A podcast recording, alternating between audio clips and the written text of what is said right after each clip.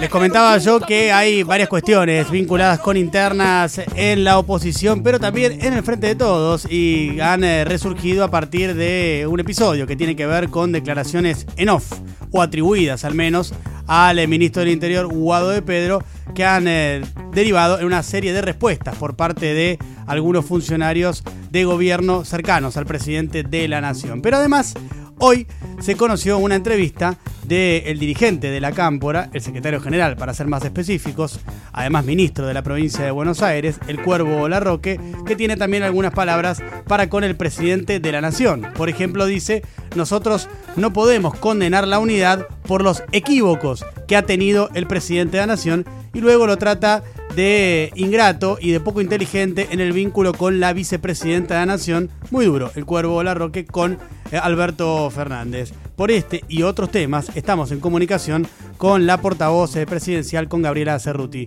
Gabriela, ¿cómo te va? ¿Cómo andás? Hola Diego, ¿cómo estás? Buen día, buenas tardes. Gracias por atendernos. No, gracias a vos por llamarme. Pero hablemos de otros temas, que las internas a la gente le aburren un montón, ¿no? Bueno, pero arranquemos por acá y después pasemos por otros temas. Dale. Eh, Dale. Ya me pasó, ya me pasó esto el, ya me pasó esto el viernes. Cuando hablamos con Mariano Recalde, eh, le pregunté y no me quería responder. Pero vos en este caso sí, porque es distinto. no, yo te respondo, no tengo problema. Lo que sí me parece claramente es que la gente está completamente en otra película, digo, tanto con sus, con sus logros y con sus satisfacciones cotidianas como con sus preocupaciones cotidianas, ¿no? Mm. Y que me parece que esta idea de, políticos peleándose entre ellos o de que haya internas o eso no le hace bien a nadie, mucho menos a la política y además, digo, realmente no, digo, cada uno puede decir lo que quiera y, todos podemos pensar libremente un montón de cosas, pero me parece que, que, lo que tenemos que hacer es preservar la unidad del espacio y tratar de ser lo suficientemente sensatos como para entender que no le hace bien a nadie que nos estemos criticando públicamente, aunque después obviamente que podemos tener todas las discusiones y debates del mundo porque somos un espacio muy amplio y por lo tanto tienen que haber diferentes puntos de vista, pero bueno, tratemos que los diferencien los puntos de vista sean políticas y conceptuales y no de no de agravios personales, ¿no? La Roque lo que cree en esta entrevista que brinda es que el presidente eh, participó, y cito textual, de la licuación que también llevan adelante los grandes medios de comunicación del atentado contra la vicepresidenta y que eso es muy grave. Eh, desde el gobierno, ¿ustedes tienen una lectura eh, de qué índole con respecto a esto que piensa el cuervo? Mira, nosotros no le, yo, ni, el gobierno, ni nadie le va a contestar a, Andrés, que es un gran compañero, eh, y, no voy a entrar en ningún tipo de debate con él. Digo, la verdad es que digo, el presidente hizo una cadena nacional, decretó un feriado, e impulsó la causa judicial. Todos entendemos que, fue un quiebre en la democracia en la Argentina lo que sucedió con el atentado a la vicepresidenta. Estamos en todos los foros en que hay que hablar, impulsando que se llegue no solamente a los actuales materiales, también a los autores intelectuales del atentado a la vicepresidenta y creemos que tiene que ver obviamente con el clima de, odio que se genera, que se está generando en general en el mundo a partir del crecimiento de las derechas y de los discursos de odio y en, la Argentina en particular, no solo los discursos de odio, sino también el clima de estigmatización y de persecución a la vicepresidenta. Así que esa es la realidad, digamos, después cada uno puede hacer sus, opiniones sobre el tema. Eh, ¿Cuál es el vínculo actual entre el presidente de la Nación y la vicepresidenta?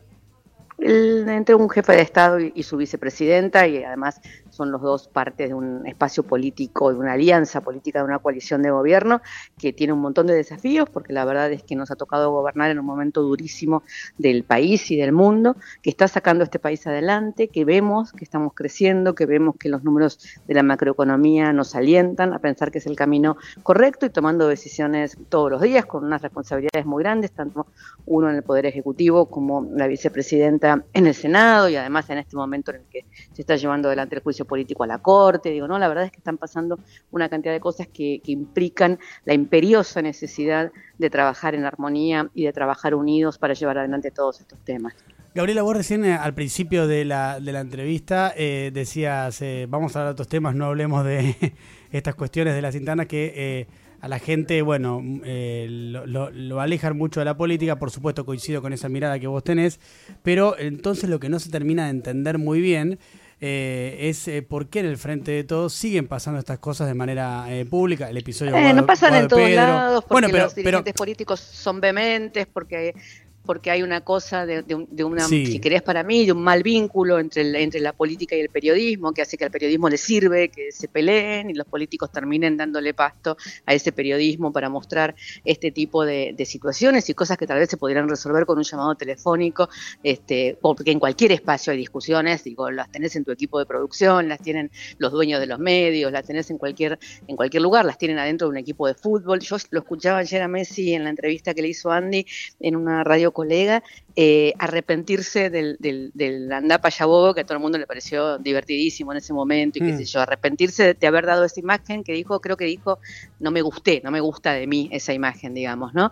Y me parece que, que nos está diciendo un montón de cosas, ¿no? Digamos, o sea, si, el tipo al que más admiramos en el mundo entero en este momento dice, bueno, sí, estaba caliente en ese momento y dije una, mm, algo que no me gusta de mí y que no lo volvería a hacer, me parece que nos está diciendo también que es un momento en el cual este, estamos en, en un mundo tan convulsionado que sin los que tenemos algún tipo de responsabilidad no somos capaces de ser lo suficientemente sensatos como para tener un, discurso claro, sensato, sereno, de empatía, de buscar los acuerdos, de tratar de que si nos calentamos en algún momento por algo, eso lo resolvemos en privado y después tratamos de seguir adelante, eso no está bueno, digamos, ¿no? me parece que es algo que, deberíamos aprender todos y todas. Yo eh, coincido con esto que estás diciendo, estamos hablando con la portavoz eh, presidencial, con Gabriela Cerruti, pero mm, después no es lo que pasa, porque, no sé, yendo al episodio de Guado de Pedro, Guado de Pedro deja trascender un off con una intención de que circule por todos lados. Después eh, sale. Bueno, está mal. Pero, espera, te estoy diciendo. Pero espera, espera, pasa, digamos. Pero espera,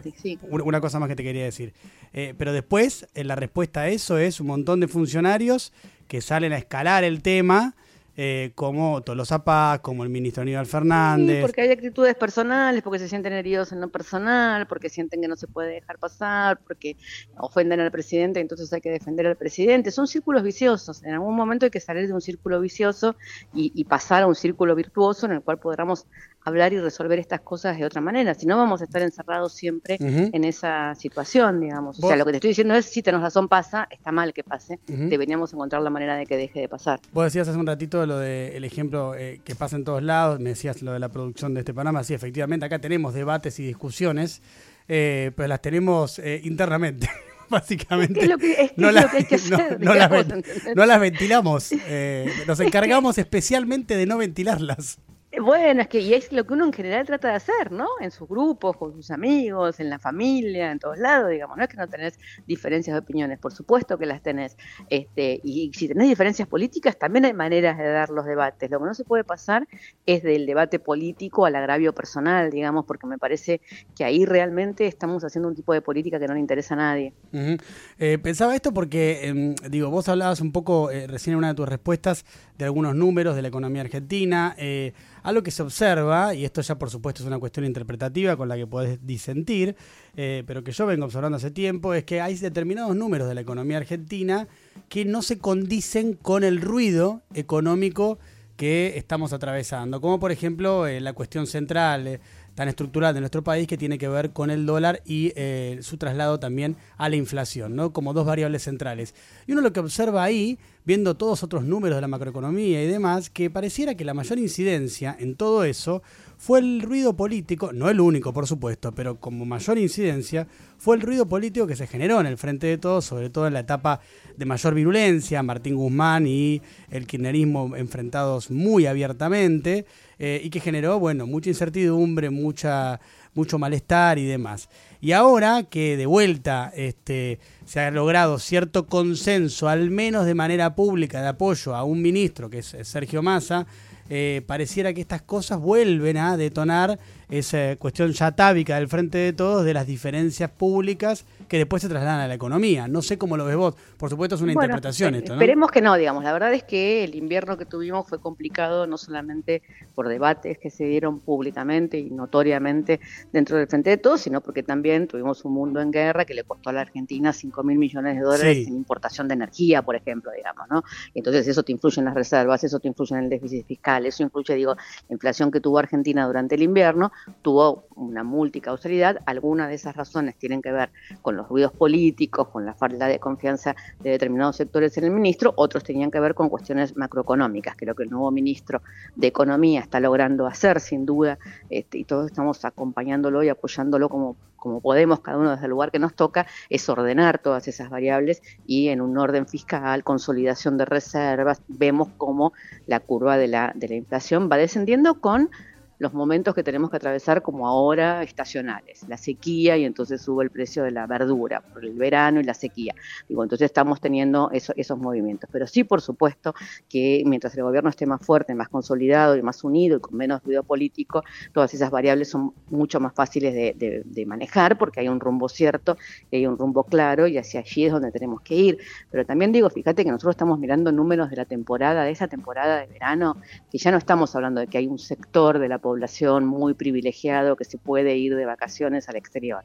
Estamos teniendo millones de personas en este momento en todo el país, en centros populares, como es el caso de Mar del Plata, que nunca tuvieron una temporada en su historia como hmm. la que están teniendo. Entonces realmente estamos viviendo un momento de consumo, de crecimiento que es, que es muy importante y que efectivamente todos tenemos que hacer todo lo posible para sostenerlo. Eh, Gabriela, soy Esteban Rafele, ¿cómo estás? Eh, Hola Esteban, buen día, buenas tardes. Eh, vinculado a esto que, que vos contabas, y vos recién mencionabas cómo a veces el ruido político incide en las expectativas económicas, te quiero preguntar cuánto hace que no hablan el presidente y la vicepresidenta. No les llevo la cuenta, pero hablan seguido. Hablan cada vez que tienen que hablar. Bueno, la respuesta no es hablan seguido, es hablan cada vez que tienen que hablar. ¿Y no tienen que hablar muy seguido? Bueno, ellos sabrán. Porque a veces... No llevo el conteo. No, bueno, pero es un diálogo también entre el presidente de la nación y... Es un diálogo entre el presidente y la vicepresidenta y cada vez que, tienen que hablar de algún tema lo hacen. Y vinculado a estas internas que aflorecen cada tanto, ¿no? ¿Te parece que deberían hablar un poco más seguido como para tratar, de atemperarlas? ¿Vos sabés cuánto hablan o cuánto no hablan? Eh, no hablan. ¿Quién dijo? Y es la realidad, no hablan. ¿Quién dijo? ¿Por qué? Bueno, Supones eso. pero no tenemos que salir a contar cada vez que hablan. no, no, yo te, yo te, digo lo que yo tengo. Vos me podrás corregir y me, me dirás, no, mira, hablaron hace tanto tiempo. yo tengo entendido que hace dos meses que no hablan. Pero bueno, bueno no, tal vez eso no es cierto. Tal vez tengo pero información no te voy errónea. los detalles de cuándo hablan. Tengo información errónea entonces. Tenés información errónea. Bueno, está muy bien, puede pasar. Por supuesto. porque además una de las cosas que hacemos es no contar los diálogos entre el presidente y la vicepresidenta porque no corresponde contarlos. Pero hablaron, hablan, hace, hablaron hace poco, digamos. Hablan cada vez que tienen que hablar. Muy bien. Es Gabriela Cerruti, eh, la portavoz eh, presidencial. Gabriela, como siempre, gracias por la entrevista. Muchas gracias a ustedes por llamarme. Buenas tardes. Hasta luego.